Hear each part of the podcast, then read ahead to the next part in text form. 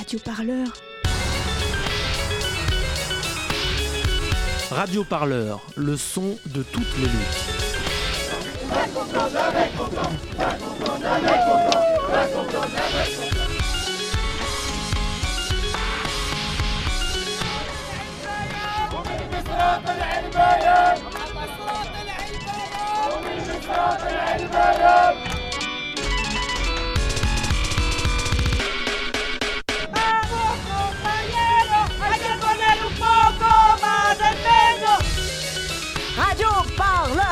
Le son de toutes les luttes. Radio Parleur, le son de toutes les luttes. Bonjour à toutes, bonjour à tous. Vous écoutez la mensuelle de Radio Parleur. On est sur Radio Campus 93.9 FM. Merci de nous accueillir. Auditrices, auditeurs, restez avec nous pour une heure d'émission. Confortablement assis, roulant vers l'inconnu ou sur le chemin de vos vies quotidiennes, tournez à gauche sur le son de toutes les luttes. Agir, agir, agir pour la planète, agir contre de vastes projets immobiliers, industriels, économicus, agir contre la domination patriarcale, les actes ont la cote. À tel point qu'on entend ce type de formule savoureuse, des actions contre l'inaction. Waouh Est-ce que, caché derrière cet adage, les luttes font la révolution on décroche, on bloque, on marche, on marche beaucoup, on désobéit, mais en restant civil, faut pas déconner quand même. On se retrouve pour des camps, des ateliers, on s'entraîne à devenir un pro de la manif. Ah tiens, justement, manif, pas sûr que ce mot soit encore à la mode. On lui préfère peut-être celui de rassemblement, et à celui de manifestant, sûrement celui de co-quelque chose. Parce que dans l'univers horizontal des nouvelles luttes, on est tous co-quelque chose. Alors ce soir, autour de ce plateau, soyons co-participants. En tout cas, c'est cette question qui nous intéresse pour cette mensuelle. Les luttes dans leur forme, leur mode d'action, voire leur médiatisation, sont-elles en révolution? Qu'est-ce qu'il y a de nouveau? Comment fédérer des armées de sympathisants qui seront prêts à passer la nuit dehors, mais surtout à potentiellement passer devant un juge? Est-ce que les luttes, en somme, choisissent leurs lutteurs? Sont-elles parfois excluantes par choix? Retour sur cette question d'ailleurs avec Julie, journaliste à Radio Parleur, qui dans sa chronique nous racontera son week-end à Bure en non-mixité. Les luttes peuvent-elles aussi être excluantes, cette fois par la géographie, voire la gentrification de l'espace urbain Autre question qu'on peut se poser, tout simplement, qu'est-ce qui fait qu'une lutte prend ou ne prend pas? Avec nous aussi en plateau, Martin. Bonsoir Martin, tu vas bien? Bonsoir, bonsoir Charlotte. Je vais euh, te passer la parole dans quelques secondes parce que c'est toi qui te charges de l'interview euh, de notre invité. Bonsoir Juliette Rousseau. Bonsoir. Vous allez bien? Très bien. Merci beaucoup d'être avec nous pour cette mensuelle sur les luttes en révolution. Le son de toutes les luttes.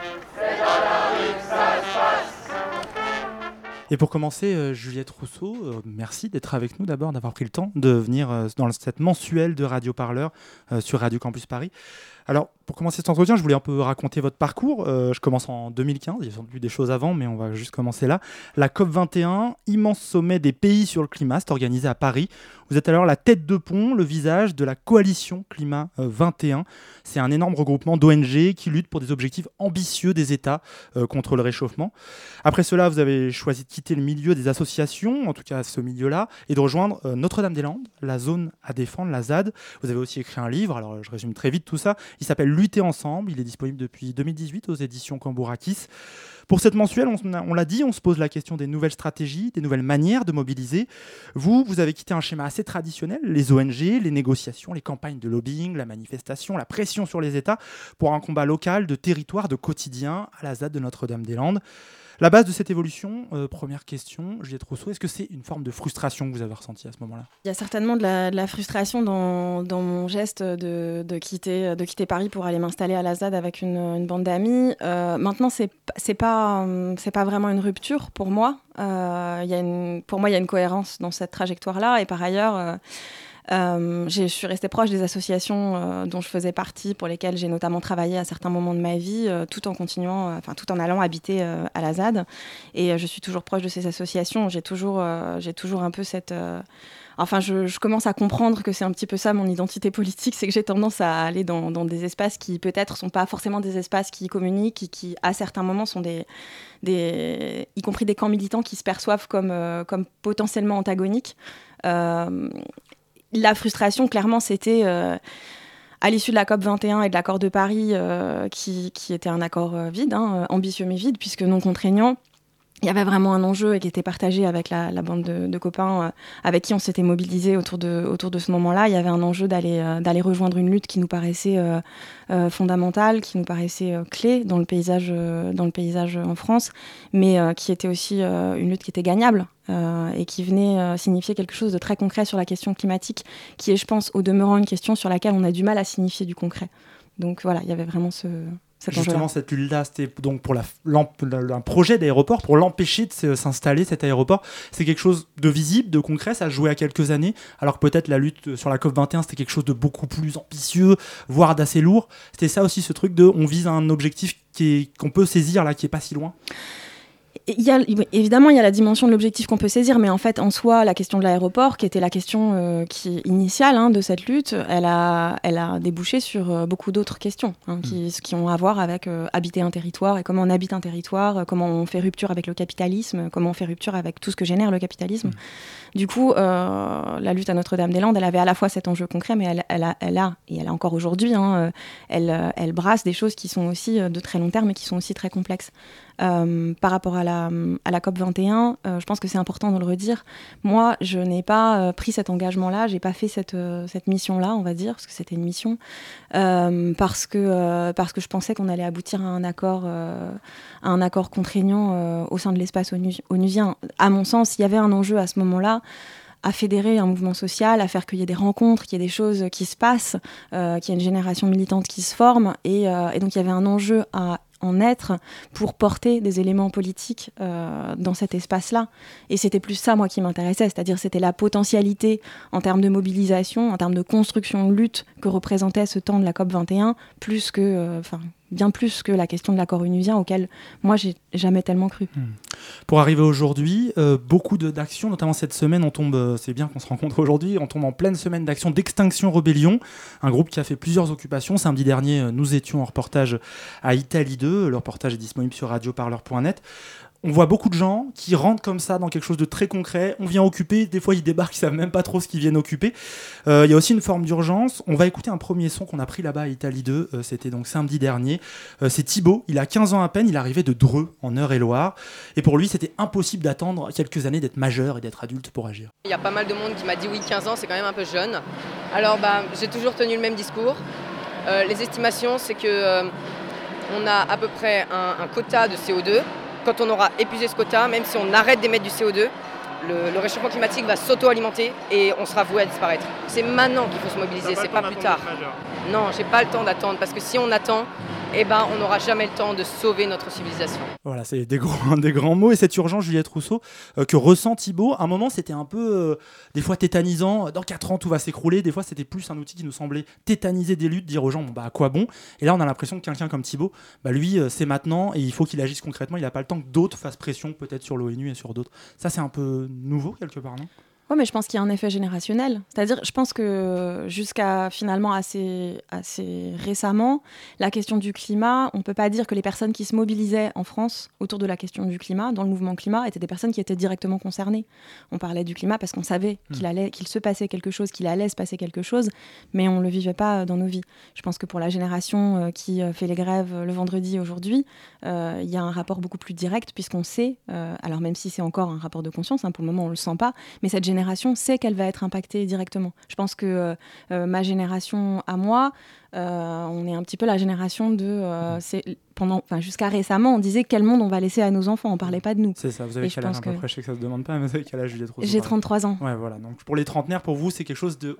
quand on sera vieux, ça arrivera peut-être. Alors que eux, c'est quand on sera dans la voilà. de l'âge. Je pense que ça fait un rapport à l'objet de la lutte qui est très différent et qui justifie effectivement là la, question de la question de l'urgence.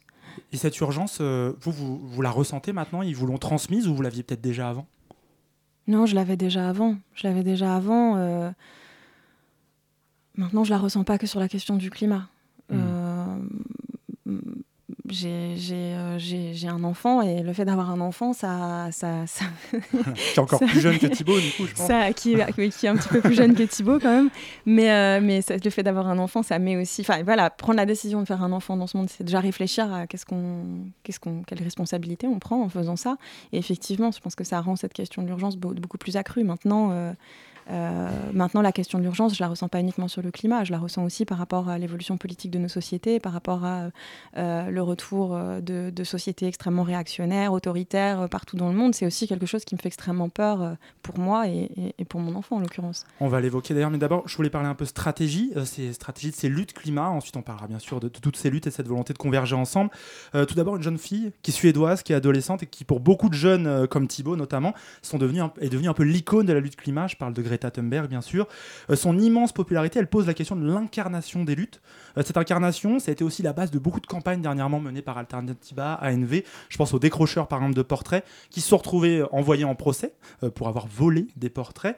des militants et militantes ont été mis en avant en disant nous, on va passer en, procès, etc. Ça a posé un peu question de les mettre comme ça très en avant, ces militants-là. On en a parlé avec Vincent Verza, qui est vidéaste pour la chaîne YouTube. Partagez, c'est sympa. Et lui, Vincent Verza, il a été jugé, il va être jugé, il, a été il est passé en procès, il attend le résultat de ce procès, et il explique un peu ce fait d'avoir été mis en avant comme ça. Je pense que l'idée était que euh, de multiplier les descriptions de personnalités de manière à ce qu'un maximum de monde se reconnaisse et réalise que euh, ben, on n'est pas du tout des héros. Hein. On a juste euh, fait cette action-là et puis il y a la justice qui nous tombe dessus et ça pourrait être n'importe qui. Et, et, maintenant, je pense que Effectivement, euh, c'était un peu le pari avec la chaîne Partager Sympa de montrer euh, beaucoup mon visage de manière à ce qu'on me fasse confiance et qu'après ça, on écoute les messages que je puisse porter euh, par la suite. Et c'est un pari plutôt gagnant. Et, j'imagine que dans une organisation de mouvement social ou, climatique, il faut que ce soit un maximum horizontal pour qu'on ne soit pas trop fragile s'il y a une tête qui tombe. Maintenant, dans la communication, je pense qu'effectivement, c'est important de pouvoir avoir des visages et, essayer de s'identifier. Alors, ça pourrait être n'importe qui, mais c'est un visage qu'on met en avant pour incarner un message. C'est horizontal, mais avec des personnes pour s'identifier. En préparant cette émission, euh, Juliette Rousseau, on s'est dit que cette déclaration de Vincent Verza, elle résumait bien un peu l'ambivalence dans laquelle est ce mouvement climat actuellement, entre on veut être horizontal, on veut faire des nouvelles façons de faire, on veut sortir des chefs et des leaders, et en même temps, en termes de communication, on revient à des choses très basiques. Moi, je ne sais pas si c'est ça qui me pose question dans, cette affaire-là. Euh, je pense que c'est bien de pouvoir euh, incarner des luttes. Je pense mhm. que c'est important. C'est important de le faire, de se poser la question de comment on le fait. Euh, on, le fait par des, on le fait par des récits sensibles aussi. Ça, c'est hyper important, je pense.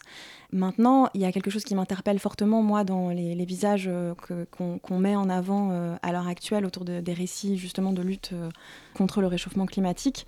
C'est qu'on met quasiment uniquement en avant des personnes qui sont issues des pays du Nord, des personnes qui sont blanches, des personnes qui sont euh, issues, voilà, exactement. Alors même qu'il y a des personnes qui luttent contre le réchauffement climatique, qui ne sont pas, qui ne correspondent pas à ce profil-là, qui sont des personnes qui viennent de communautés qui sont directement affectées, qui sont des personnes qui, euh, qui ne résistent pas seulement au réchauffement climatique, mais qui résistent au colonialisme, qui résistent euh, à l'impérialisme, qui résistent au patriarcat. Alors on, en a un qui commence à apparaître. Je pense que Greta, par certains aspects, enfin Greta Thunberg, par certains aspects, elle est, elle est très intéressante. On a une personne comme Alexandria Ocasio-Cortez aussi, qui, est, je pense qu'il y a une figure euh, intéressante. Moi, je suis, je suis par ailleurs assez interpellée par le fait que, euh, depuis euh, un an, un an et demi, là, on a des figures féminines qui sont vraiment des, un peu des héroïnes, quoi. Et je pense mm. que ça, c'est hyper important. Moi, en tant que femme, je suis, je suis vachement touchée par le fait qu'on a de plus en plus de femmes qui, sont, qui incarnent ces luttes-là, mais ça reste quand même très normatif dans, dans, dans, dans qui, on, qui, ont, qui ont choisi pour incarner. Non, je voulais peut-être vous vous interrompre dans l'échange. Je suis désolée pour une petite euh, pause musicale en fait. Et on se retrouve euh, tout de suite après. On va écouter euh, les cartes de Fatra.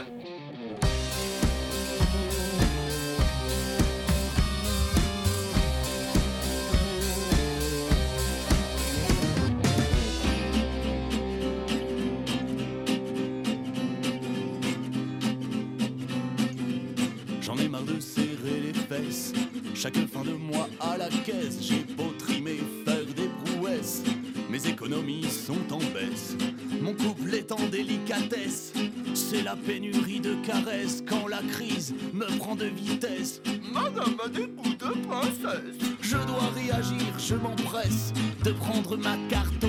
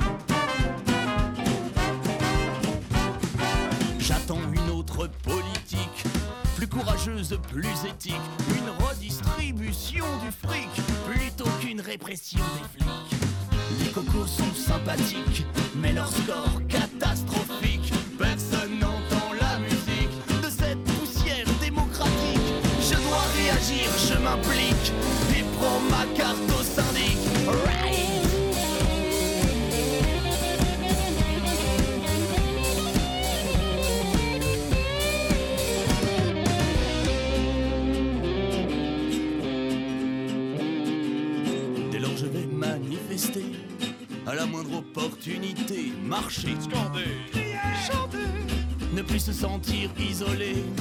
Mes mouvements sociaux derniers, 15 jours non rémunérés, et mes convictions envolées.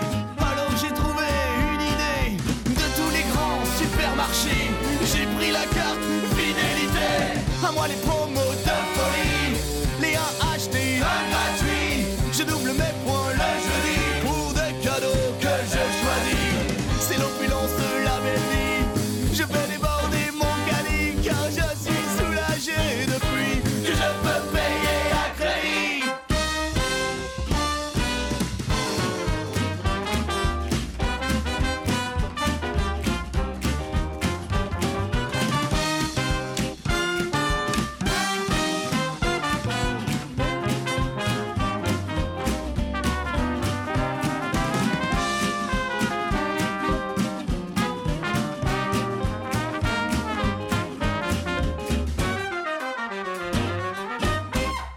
Vous êtes toujours avec nous sur Radio Campus avec Radio Parleur et vous venez d'entendre une musique, Les cartes de Fatra.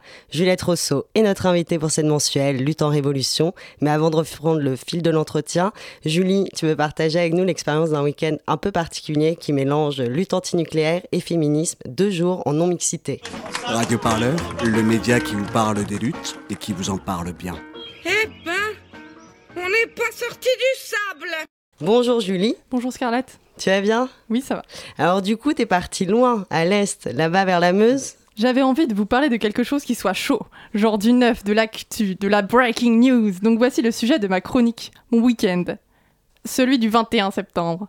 Bah ouais, mais c'était quand même un sacré week-end, en camping avec les copines dont Sophie à la prod aujourd'hui. On a pris une petite voiture, direction l'est de la France, la Meuse et ses plaines luxuriantes. Sympa quoi. L'automne indien en province. Non, je rigole. Vous vous doutez bien, fidèles auditeurs, que je ne suis pas là pour parler de mes skills en montage de tente, très très fortes d'ailleurs, des années d'expérience. Non, je suis plutôt là pour vous raconter ce qu'il s'y est passé. Il s'agissait d'un rassemblement antinucléaire et féministe en non-mixité choisie, sans hommes cisgenres. C'est-à-dire qu'il n'y avait que des meufs et des hommes et femmes en transition sexuelle. Ça claque, hein On s'est retrouvés à 450 à faire du camping avec une douche, une rivière, quelques lavabos et des toilettes sèches. Bah écoute, c'est super tout ça, mais alors vous avez fait quoi juste là-bas? Eh bien, on était tout, est, tout était très très bien organisé. Le matin, il y a eu des ateliers sur l'écoféminisme, de création de masques, d'autodéfense. Voici d'ailleurs Camille qui nous parle de cet atelier. C'est bien comme euh, atelier Ça me rappelle mes cours de Krav Maga. Ah ouais? C'est un peu les mêmes euh, principes En beaucoup mieux parce que moi c'était en mixité avec des mecs. Ah oui. Qui me disaient non mais j'ai peur de te faire mal. Qui voulaient pas faire des exercices avec moi. Ok. Mais du coup je leur faisais mal. Voilà, ambiance, hein Mais si on s'est retrouvé dans le village de Montier-sur-Sault, c'est parce que, non loin de là, il y a Bure, le site choisi par l'Andra pour stocker les déchets nucléaires qui se trouvent actuellement à La Hague en Normandie. Une sorte de gigantesque poubelle atomique, quoi. Afin de protester contre cela, il y a eu une marche l'après-midi, une marche contre l'abominable, ou lab, homme, minable, ou labo, minable. Bref, une source infinie de jeux de mots. On y a entendu tout plein de slogans rigolos, en voici un tout mignon. Plus de moins de CRS. Plus de caresses, moins de CRS. Plus de caresses, moins de CRS. Mais il y en avait aussi avec de vraies propositions réfléchies.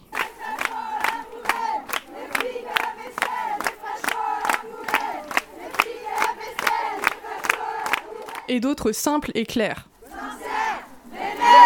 Antinucléaire Sorcière Vénère Antinucléaire Sympa, hein? Mais, chers auditeurs, je vous sens encore un peu sceptique à vous demander quels sont vraiment les liens entre le nucléaire, le féminisme et la mixité choisie. J'invoque donc ici le collectif des bombes atomiques. Elles sont à l'origine du week-end et le justifient très bien.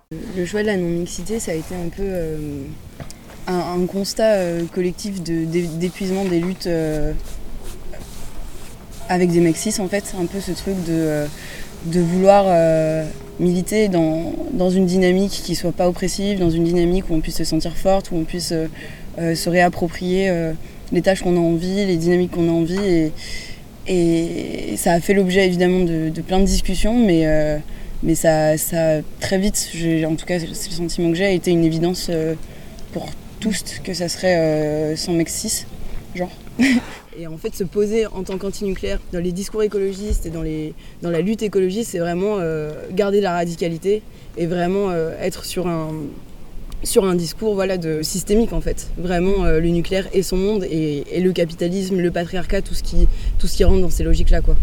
Donc, il s'agirait de lutter contre le nucléaire qui a été imposé par un pouvoir étatique, vertical et patriarcal, ce qui rejoint donc les luttes féministes. Cette forme de lutte en non-mixité choisie est plus ou moins nouvelle. Cette marche et ce week-end étaient une première pour beaucoup de participantes. Il y avait déjà eu des réunions en mixité choisie dans les années 70, mais un rassemblement comme celui-ci, avec autant de personnes et pour soutenir des causes différentes, je ne crois pas. Le féminisme s'est nourri de ses revendications antinucléaires, la lutte anti-nuc en est ressortie plus forte, Beaucoup de féminismes s'étaient déplacés sans être très au fait du danger du nucléaire, attirés par cette réunion féministe.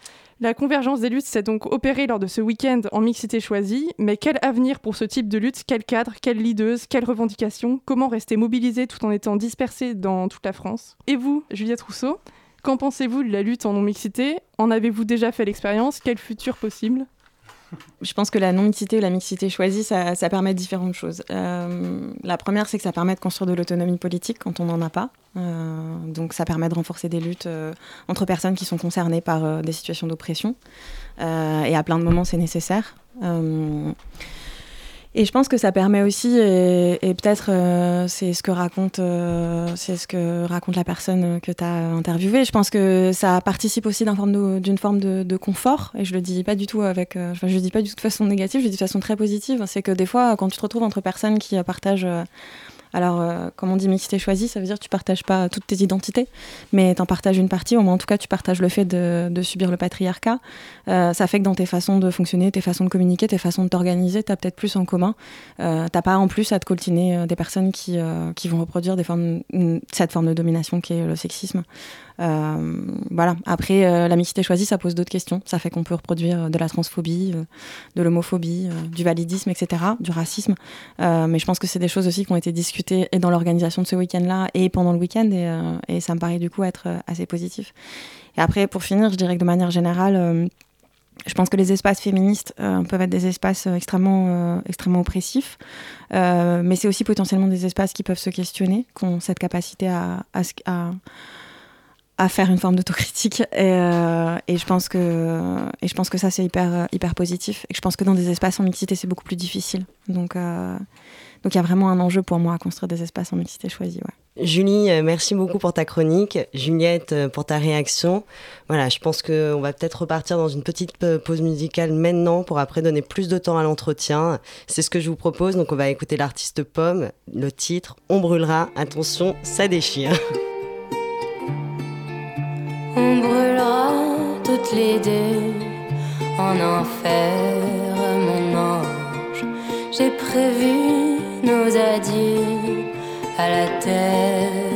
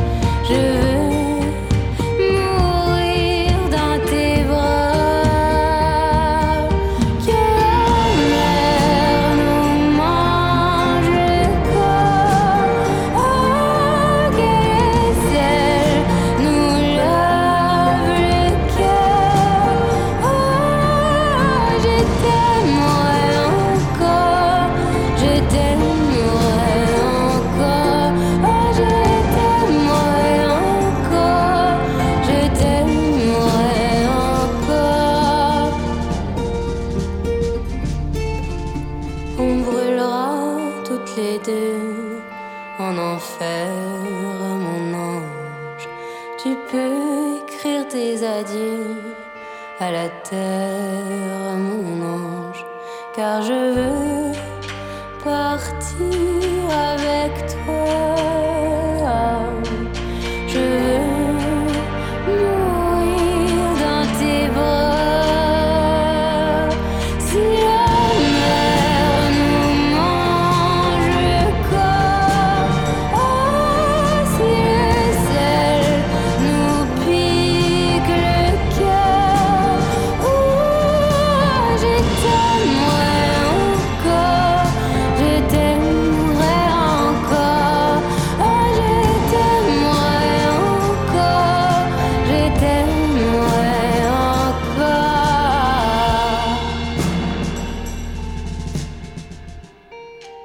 Retour euh, sur euh, Radio Campus avec l'équipe de Radio Parleur. On est en compagnie de Juliette Rousseau et de Martin euh, qui fait l'interview aujourd'hui.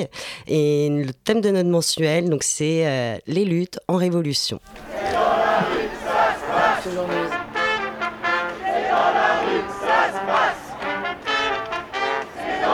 Radio Parleur, le son de toutes les luttes Voilà, lutter ensemble, Juliette Rousseau, on va en parler. C'est le titre de votre livre, d'un livre que vous avez écrit en novembre 2018 aux éditions Cambourakis. C'est intéressant qu'on en parle après cette question de non-mixité qu'on a évoquée à Bure. Euh, c'est à la fois un ouvrage en forme de vœux et aussi, je trouve, une sorte d'outil méthodologique pour euh, réfléchir à cette convergence euh, que vous appelez quelque part. Et dans cet ouvrage, j'ai décidé de placer au centre de la réflexion les rapports de domination qu'on vient un peu d'évoquer là-dessus. On l'a évoqué tout à l'heure aussi avec la question des mises en avant des personnes blanches. Donc rapports sociaux, rapports de territoire, hommes-femmes, rapports de personnes racisées. Pourquoi d'abord vous avez décidé d'aborder la question de lutter ensemble par cette question des rapports de domination? Bah, parce qu'il me semblait qu'on avait vraiment, euh, un gros problème euh, dans, dans les mouvements euh, français de ce point de vue-là. Euh, qu'on avait un angle mort énorme à l'endroit de- des différentes dominations qui les traversent et, euh, et que quand on a une prétention à lutter pour un changement de système mais qu'on refuse de reconnaître euh, euh, les différentes façons dont le système se, structure, les différents rapports autres que les rapports capitalistes, enfin on peut même pas dire autres parce qu'ils sont, ils sont imbriqués mais voilà, qu'on refuse de reconnaître ces rapports de domination structurelle, c'est juste un vœu pieux de dire qu'on va changer de système. Donc moi, la- la- l'objet du livre, c'était de poser la question de comment on fait pratiquement pour agir, bon, reconnaître et agir sur les rapports de domination comme ils nous traversent dans les luttes, et pas à l'échelle individuelle, à l'échelle collective, et tout en menant des luttes systémiques. Alors, avant d'aller plus loin, vous disiez on a un problème en France. Pour vous, c'est quelque chose de spécifiquement français. C'est peut-être le cas dans d'autres pays, mais très fort en France. Pourquoi? Une question de roman national, une question de. Ouais, je pense qu'on on est quand même particulièrement, euh, particulièrement euh, grave sur cette question en France. Euh, bah, je pense qu'il y a différents facteurs explicatifs. Euh, je, je dirais qu'un des principaux facteurs, c'est la question de l'universalisme, euh, qui, est, qui est une notion, euh, je pense, C'est un des mythes fondateurs de la République. qui est un des mythes fondateurs de la République, qui a une notion extrêmement importante dans la gauche en France et qui a notamment comme, je dirais comme, comme conséquence dans, dans l'imaginaire de la gauche française l'idée qu'on est capable de penser une, une forme d'émancipation pour tous et toutes depuis là où on est. Enfin, on peut dire pour tous parce qu'en fait, dans cet imaginaire-là, il n'y a pas de toutes. Et, et donc, l'universalisme, c'est vraiment cette idée que euh, on va trouver du commun politique, euh, non pas en regardant euh, concrètement comment la société nous hiérarchise, nous organise, mais on va, on va trouver du commun politique en l'énonçant, puis ça va être suffisant, ça va marcher, qui est fran- franchement une façon de concevoir l'émancipation extrêmement coloniale. En disant on est tous français avant d'être quoi que ce soit. On est tous pareils parce qu'on est tous français. non, c'est pas on est tous français avant d'être quoi que ce soit, c'est on a tous des intérêts communs et si on commence à parler de, nos, des de la façon dont nos intérêts divergent, de ce qu'on se fait les uns aux autres, parce que c'est ça aussi la Mhm. C'est qu'est-ce qu'on se fait les uns aux autres, la façon dont on est plus ou moins euh, euh, bien traité ou maltraité par cette société, si on commence à nommer ces choses-là, alors là, ça va être perçu de manière générale comme une façon de, de cliver, euh, d'antagoniser, pour reprendre les termes macronistes. Voilà. Et donc, je pense que effectivement, l'universalisme a cette est, très fort en fait hein, dans la culture politique de la gauche en France, et ça se ressent parce que des- des- confirmations que j'ai eues de ça, c'est que euh, mon livre, je l'ai beaucoup euh, présenté en France et en Belgique, Mhm. Euh, et vraiment beaucoup en Belgique, de façon assez surprenante. Je suis invitée très régulièrement là-bas, et que, et que, et que l'accueil qui m'a été fait en Belgique, qui m'est fait, est quand même très différent de l'accueil français, c'est-à-dire il y a une, une- une volonté, alors il y a plein de problèmes, ces problématiques se posent aussi en Belgique, mais à chaque fois je suis surprise de la, la capacité qu'ont les personnes qui viennent aux, aux présentations du livre ou aux ateliers qu'on organise là-bas, à euh, avoir une posture finalement assez humble par rapport à ce qu'elles produisent, reproduisent, vivent, etc. dans leurs espaces de lutte et une envie de les questionner. Alors qu'en France, je dirais que très majoritairement, à part dans les espaces féministes ou euh, euh, des espaces qui travaillent les questions justement de, de racisme ou de validisme, donc des espaces où il y a des personnes qui sont vraiment très directement concernées par des formes d'oppression, dans des espaces qu'on pourrait dire mixtes et plus normatifs, ces questions-là rigidifient et n'amènent pas du tout les personnes à dire, voilà, bah, à reconnaître en fait et à se dire, bon, qu'est-ce qu'on fait à partir de maintenant? On a l'impression que ces discussions, elles sont forcément un obstacle quelque part dans le non-dit des convergences de lutte. Euh, on a du mal à se mettre ensemble pour agir. Euh, je voudrais, Juliette Trousseau, qu'on écoute encore un son qui est réalisé samedi au centre commercial Italie 2 à Paris. Euh, le centre commercial est occupé donc par Extinction Rebellion, mais aussi par des collectifs de gilets jaunes, des collectifs des quartiers populaires, des gens assez différents. Sabrina, elle, elle est gilet jaune, elle vit dans le 20e à Paris, c'est le comité collectif, je vais y arriver, place des fêtes des gilets jaunes. Elle était présente pour cette occupation et elle, ce moment de convergence qui a joué, ça l'a rassurée, car lors de la marche climat, le 21 septembre, donc quelques temps avant, ça s'était pas du tout bien passé. Ça m'a rassurée notamment parce que le 21 septembre j'étais à la marche pour le climat et c'est vrai qu'on s'est fait euh, en tant que gilet jaune, moi j'avais mon gilet, euh, insulté, euh, On vous a dit quoi à la marche climat? Euh, cassez-vous, vous êtes partout, on a marre de vous voir. et puis il y a une dame qui nous a regardé, qui nous a dit bah nous on, est, nous, on veut la paix, comme si bah nous on voulait la guerre alors que bon c'est pas le cas. Voilà, on entend euh, une sorte d'opposition qui s'est faite euh, au sein de la marche climat. Elle porte son gilet jaune, Sabrina, et on lui dit nous on veut la paix. Alors bien sûr, on tombe dans cette opposition violence-non-violence, qui est une vraie question. Euh, dans une interview que vous donnez à nos amis de Reporter, le quotidien de l'écologie, vous parlez de cette opposition de non-violence-non-violence, et vous dites surtout qu'il faut sortir des moments abstraits, des concepts abstraits, par les stratégies, sortir un peu de cette dichotomie. Pourquoi? Comment vous le voyez?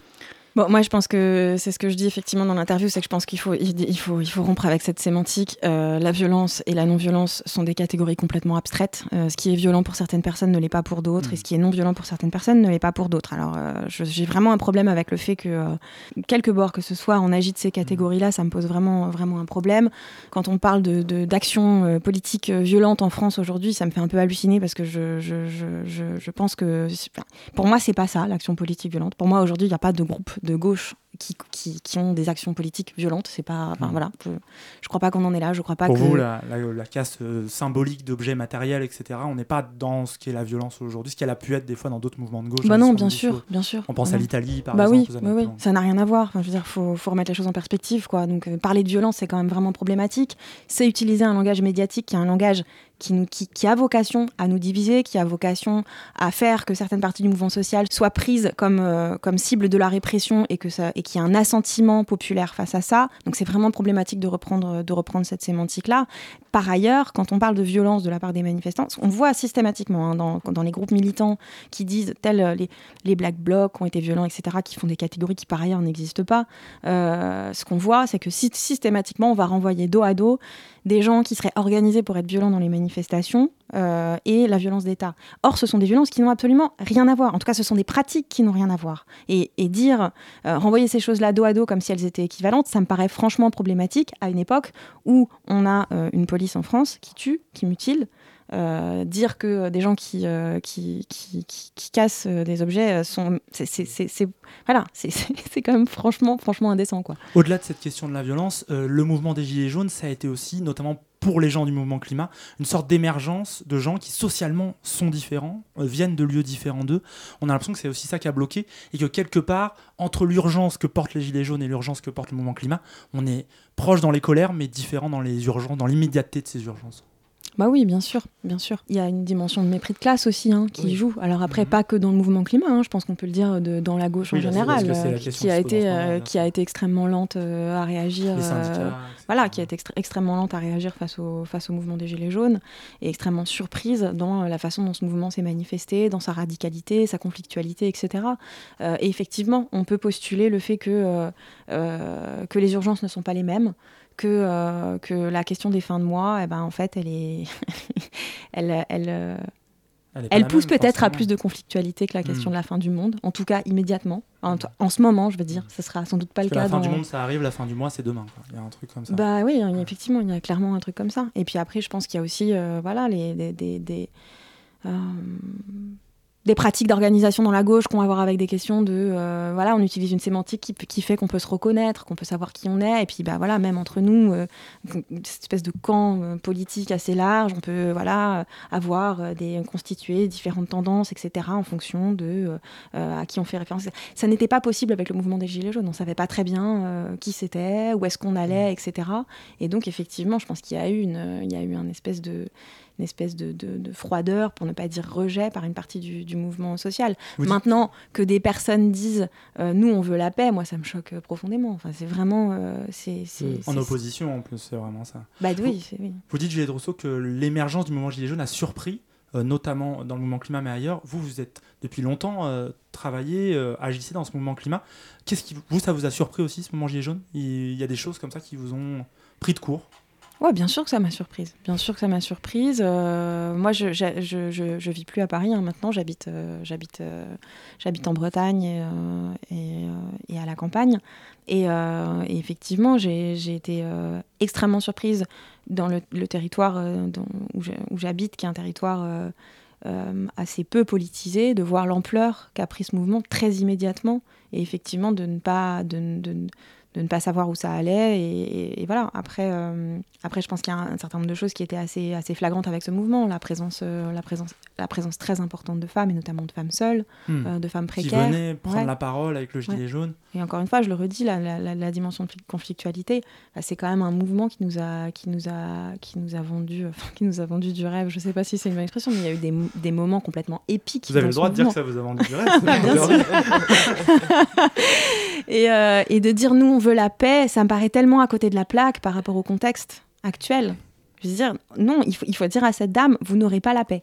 Si vous voulez la paix, il va falloir fermer votre, il va vraiment falloir fermer votre gueule. Et peut-être que vous, vous aurez la paix, mais il y a une extrême majorité du monde qui n'aura pas la paix dans tous les cas. Donc c'est vraiment, euh, c'est, on n'en est pas là, quoi. Alors on vient d'évoquer les Gilets jaunes, je voulais aussi évoquer une autre composante des combats actuels, ce sont les quartiers populaires, euh, les personnes racisées. Ce week-end encore, Ibrahima, un jeune homme, a trouvé la mort à Villiers-le-Bel, à proximité euh, d'une intervention policière. Villiers-le-Bel, c'est dans le Val d'Oise, c'est la banlieue nord de Paris. Euh, dans votre livre, vous évoquez aussi, Juliette Rousseau, ces dominations-là. Aujourd'hui, il y a des voix qui réclament qu'elles soient prises en compte de plus en plus, qu'on prenne en compte ce qui se passe dans les quartiers populaires. Et sans doute la première d'entre eux, c'est celle d'Assa Traoré. Il faut aussi regarder ce qui se passe dans nos quartiers. On suit seulement si le mouvement écologique fait regarde à droite et à gauche de ce qui se passe dans nos quartiers et aux alentours, on ira. Le rapport de force, on l'a montré à la marche du 20 juillet à Beaumont avec la marche à Dama. Mais par contre, il faut le faire encore, encore davantage. Le monde écologique doit le faire en parlant de l'Afrique, en parlant de l'Asie, en parlant de nos quartiers et on ira ensemble. Et ensemble, on sera plus fort. Et cette machine de guerre, il faudra la faire tomber. Et quand on va la faire tomber, bah là, on va gagner. Voilà, Assa Traoré et son discours euh, au cours de l'occupation d'Italie de ce week-end que vous retrouvez sur Radio Parleur. Elle dit à Assa Traoré, il faut que le monde, j'ai bien aimé, elle dit le monde écologique, et pas le mouvement, le monde écologique regarde ce qui se passe dans nos quartiers. Euh, c'est ce que vous dites aussi dans, dans votre livre. Ça commence à se faire, ça. On a l'impression que ça y est, enfin, il y a un début de regarde. Peut-être que je suis trop optimiste. Moi, très, très sincèrement, j'ai l'impression que c'est plutôt, euh, c'est plutôt les quartiers populaires qui sont venus, euh, qui sont venus euh, secouer euh, le mouvement écolo. Hmm. Euh, si on regarde euh, les propositions de convergence qui ont eu lieu, bah, notamment le 21 septembre, si on regarde, je pense à euh, les questions, la question de, de l'écologie décoloniale, il y a, euh, alors on- il est pas, il- je, crois pas, je sais pas s'il est issu d'un quartier populaire, mais il y a un chercheur qui s'appelle Malcolm Ferdinand qui vient de publier un livre qui s'appelle L'écologie décoloniale, qui, euh, qui essaie de, enfin, qui, qui est, qui est très intéressant et qui apporte des outils théoriques pour penser justement le lien, euh, la fracture. Lui il parle d'une fracture hein, entre euh, entre les mouvements antiracistes décoloniaux et le mouvement écologiste. Et il, il parle du mouvement écologiste comme d'un mouvement qui est fondamentalement colonial, en fait, dans son, dans son impensé de, du, monde, du monde de la colonisation, du monde de l'esclavage et de, du lien qu'entretient euh, la crise environnementale, euh, la crise climatique avec cette histoire esclavagiste et coloniale. Donc effectivement, je pense que... euh, moi, j'ai l'impression que l'interpellation, elle vient plutôt, plutôt de l'autre côté. Et, bon, je trouve ça un peu triste, mais c'est comme ça. Et, par contre, effectivement, je suis assez agré- agréablement surprise de voir qu'une partie euh, qui reste minoritaire, mais il y a quand même une partie du mouvement écolo qui aujourd'hui euh, euh, choisit d'entendre cette interpellation-là. Et, et, du coup, c'est une très bonne nouvelle. On a beaucoup de choses à faire, on a beaucoup de choses à, on a beaucoup de choses à mettre au travail pour pouvoir se retrouver. euh, mais, mais le fait qu'il y ait des velléités de part et d'autre de le faire, c'est déjà une très bonne nouvelle. Pour vous, il y a un réservoir de personnes dans ces quartiers populaires qui, sur l'écologie ou peut-être vice-versa, des personnes dans des quartiers qui ne sont pas populaires sur la question des quartiers populaires, peuvent se rencontrer, on peut créer des ponts entre eux? Ou c'est trop, c'est trop loin et le chemin est encore long? Non, mais je pense, je pense, je pense qu'il faut qu'on, je pense qu'il faut qu'on crée des, des ponts à partir de ce qui nous meut. Mhm. Voilà, si- s'il n'y a pas, s'il a pas une, euh, s'il a pas une proportion euh, euh, incroyable de personnes qui vivent le racisme ou qui vivent la pauvreté ou l'exclusion sociale, spatiale dans le mouvement climat, c'est pas parce que c'est pas parce qu'on les a pas invités. Je pense que c'est une des erreurs Mm. du mouvement climat, c'est parce que c'est parce que c'est pas ça qui les meut, c'est parce que ça les intéresse pas, parce qu'ils ont d'autres priorités. Donc je pense que la question c'est effectivement sur quoi on se rejoint. Euh, sur comment on se rejoint sur ce qui nous meut, euh, comment on accepte aussi à certains moments de, de se mettre à distance ou en tout cas de prendre du recul avec ce qu'on perçoit comme étant l'urgence. Euh, voilà, on n'a pas les mêmes urgences et c'est important de le reconnaître. Et c'est important aussi de reconnaître que bah, typiquement l'urgence de la crise climatique, moi je ne la remets pas du tout en question, mais il faut entendre que c'est pas la seule. Comment on pense aussi qu'à certains moments on a une visibilité, on a des, compétences, on a des moyens qui peuvent permettre de soutenir des luttes qui en ont moins et qu'on a une responsabilité à le faire quand bien même ces luttes ne portent pas sur, euh, sur les mêmes choses que, les nôtres. Euh, et, effectivement, je pense qu'une fois ce- cette première étape franchie, il y a des choses à penser parce que, euh, de fait, et moi c'est, je pense que c'est au cœur du, livre que j'ai écrit, il y a quand même cette idée que la façon dont le monde se structure autour de rapports de domination fait que à un moment donné ou à un autre, on a tout intérêt à se retrouver parce que les choses vont ensemble. Et qu'effectivement, quand on dit qu'on on vit dans, un, dans une société qui a un rapport au monde de prédation, euh, d'annihilation, de destruction du vivant, eh ben en fait, cette société, est construite sur un rapport au monde qui euh, hiérarchie en fonction de race euh, sociale, qui hiérarchie en fonction de genre, assigné à des sexes, qui hiérarchie en fonction de, de corps, de validité, etc., etc. Et donc, il faut qu'on réussisse à penser ces choses-là ensemble. Euh, mais je crois que ça va ensemble, le fait de les penser et de s'expérimenter dans la lutte. C'est un lieu où on peut expérimenter des événements comme euh, l'occupation d'Italie 2. Il y en a eu d'autres, hein, on le cite beaucoup parce que c'est tout neuf et qu'on a du sujet, des sons là-dessus, mais il y en a eu d'autres. Euh, ces événements-là, c'est ces lieux-là, ces moments d'expérimentation où d'un coup on se retourne et il y a Assa il y a des gilets jaunes, il y a des gens qu'on avait, avec qui on n'avait jamais parlé, voire même dont on avait peut-être peur avant. Oui, bien sûr, bien sûr. Je pense que c'est. euh, J'ai l'impression qu'il y a. Ça, c'est vrai de toutes les luttes, hein, mais il y a un enjeu très fort à se dire. euh, à la fois, il faut qu'on nomme ce qui nous traverse, il faut qu'on nomme euh, ce qui peut potentiellement nous diviser, c'est hyper important, pour ne pas reconduire justement des dynamiques classiques de convergence des luttes qui vont mettre sous le tapis tout ce qui pourrait potentiellement les affaiblir. À la fois, il faut nommer ces choses-là, et en même temps, si on veut euh, créer des ponts, il faut absolument qu'on fasse des choses ensemble. Qu'on fasse des choses ensemble et qu'on fasse des choses ensemble d'une façon qui fait qu'on rendait compte sur la façon dont on fait les choses. Je pense que vraiment euh, là, ce qui se passe dans ces, dans ces, notamment ce qui s'est passé à Italie, ce qui, je pense, qui se passe depuis un an là, est très intéressant de ce point de vue-là. Cette multiplication euh, de choses, mais ça se passe souvent. Alors, ça se passe aussi ailleurs qu'à Paris, mais on a l'impression que c'est encore très centré sur des milieux urbains, des ça. Ouais, Euh, non, c'est pas vrai non. ça. Alors là, c'est la non parisienne en moi qui va parler. Ouais. C'est que, euh, c'est que euh, on parle. Alors on parle beaucoup, notamment de, de- des convergences qui se jouent autour du comité Adama et qui sont effectivement très intéressantes. Mm, Mais moi, je viens d'une ville qui s'appelle Rennes où il y a un collectif qui s'appelle le collectif Justice et Vérité pour Babacar Gay, qui est un, Mhm. un- un jeune homme qui a été tué euh, il y a quelques années par la BAC à On Rennes. est sur une histoire assez proche de celle d'Adama Traoré. On est sur une histoire assez proche.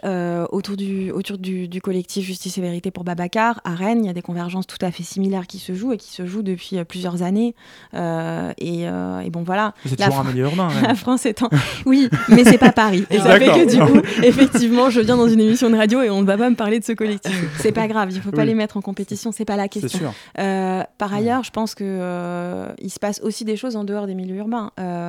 Bon, déjà, quand on habite dans une ville comme Rennes, on est quand même beaucoup plus proche de milieux ruraux et on a des liens avec ces, avec ces milieux-là. Mais si on regarde l'histoire de la, de la lutte à Notre-Dame-des-Landes, il y a aussi des liens très forts qui se sont noués autour de, dans, dans, dans, dans le processus de cette lutte, notamment avec ce collectif et avec d'autres. Donc, euh, il se passe aussi des choses en, de- en dehors de en dehors des milieux urbains. Et Notre-Dame-des-Landes, ça a été ça qui a été intéressant, c'est que ça a été un lieu où on a pu expérimenter ces choses-là. Euh, c'est pas le cas toujours. Euh, comment on passe de ces moments précis, là, ça a duré une journée, samedi, peut-être que là, on- ça se passe en ce moment, euh, place du Châtelet, euh, peut-être que ça se passe, quand on passe ces moments précis, à des euh, liens moins ponctuels entre les luttes, à une convergence plus durable. Euh, c'est sur cette question de domination, de rapport de domination que ça se joue. Il faut construire des complicités. Il faut qu'on construise des complicités.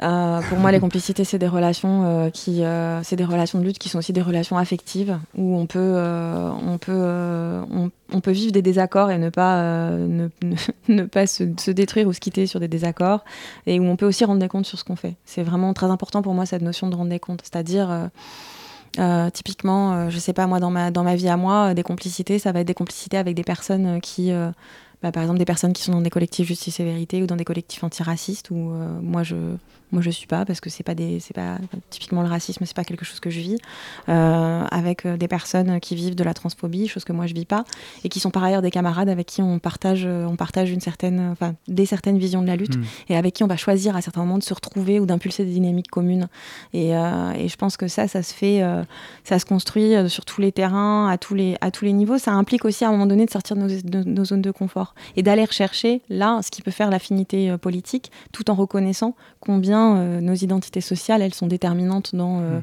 comment on lutte ce qu'on vit et ce contre quoi on doit se on doit s'élever C'est très dur ça de, de sortir de ces zones de confort, de ces habitudes. Euh, je sais pas, je prends l'exemple de Radio Parleur, autour de vous dans le studio, il n'y a que des gens blancs par exemple, et on est peut-être dans une zone de confort nous-mêmes. Comment on fait pour aller se, se botter le cul soi-même et sortir de ces zones de confort? Vous êtes rendu dans des lieux vous- Alors je sais que je vous demande peut-être un peu le, le mode d'emploi, mais, mais comment- comment on fait? Bah, je- mais en, en vérité, c'est pas très dur. Enfin, euh, je veux dire, c'est pas très dur. Euh, je sais pas si c'est dur ou pas de créer des complicités. Je pense que c'est comme euh, comme tout euh, comme toute relation affective, ça se crée pas ça se crée pas en deux deux.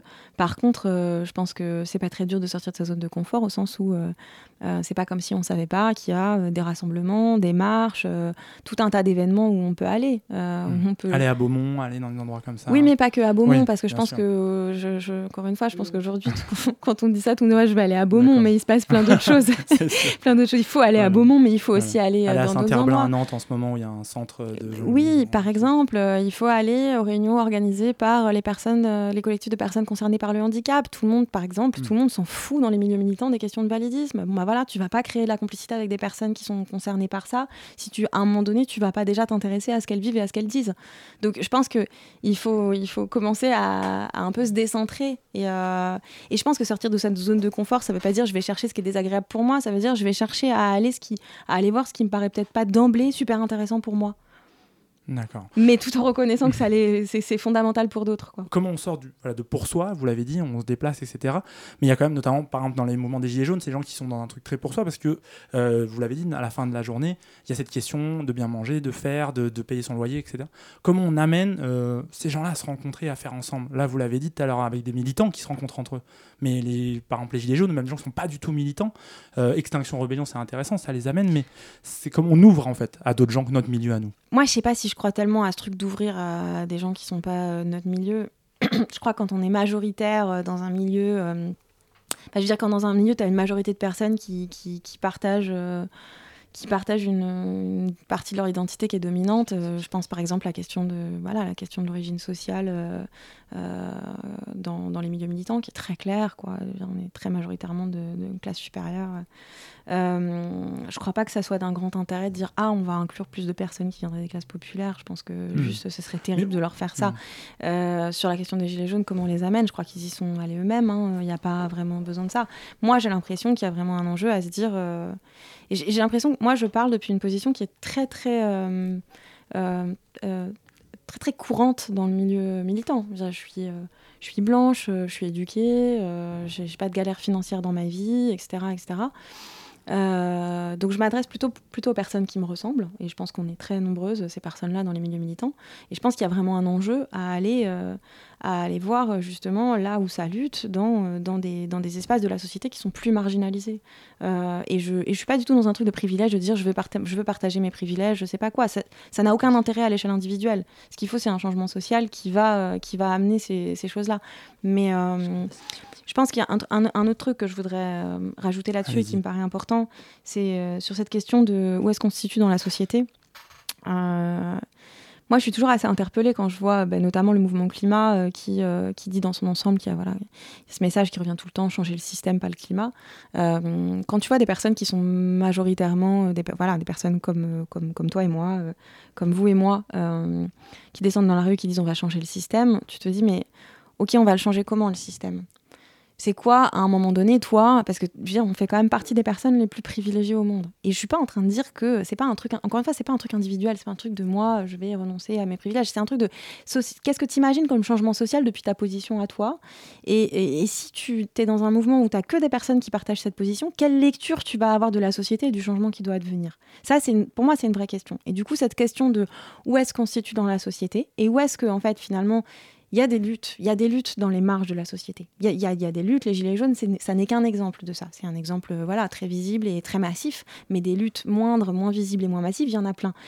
Du coup, moi j'ai l'impression qu'il y a un enjeu à aller euh, prêter une oreille et un œil à ces luttes-là pour comprendre et pour s'intéresser à qu'est-ce que ce serait le changement social vu et imaginé depuis des parties de la société qui sont, qui sont marginalisées de plein de façons différentes. Dans ton discours, en fait, pour moi, l'idéologie, peut-être je me trompe de terme, mais qui ressort, c'est quand même cette question d'intersectionnalité des luttes.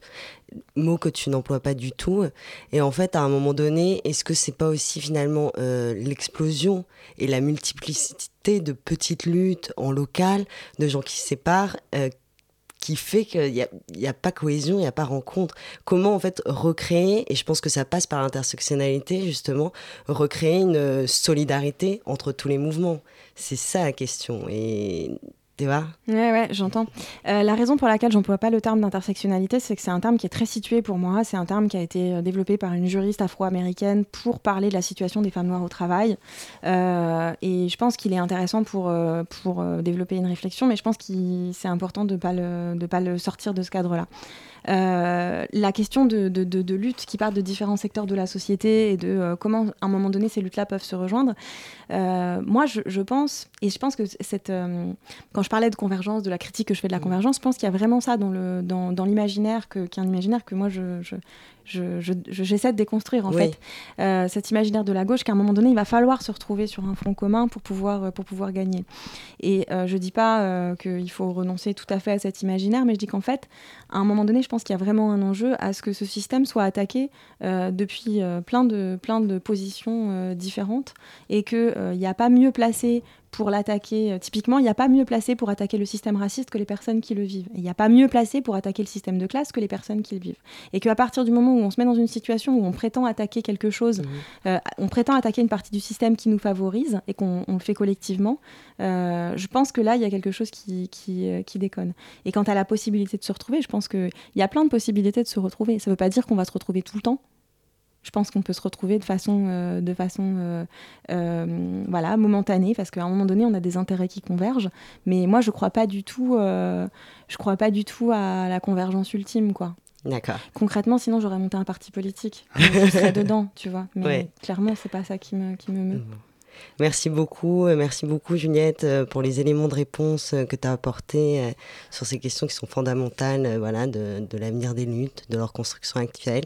Donc je tiens vraiment à remercier toute l'équipe de Radio Parleur, dont notamment nos travailleurs de l'ombre, Sophie, Antoine à la production, Étienne à la régie, Étienne qui est d'ailleurs aussi le réalisateur de l'Hebdo Parleur, que je vous conseille vraiment d'aller écouter sur tous les sites de podcast. On a une nouvelle formule et ça fonctionne très très bien. Par ailleurs, euh, donc euh, Juliette Rousseau, je vous remercie encore vraiment d'être venue euh, sur ce plateau avec nous.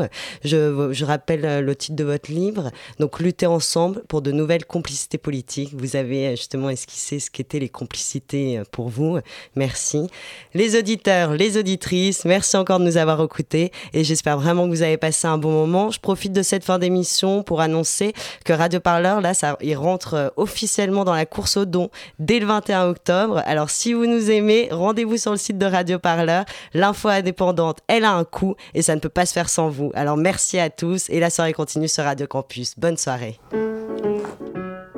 Radio Parleur, le média qui vous parle des luttes et qui vous en parle bien. Sur Radio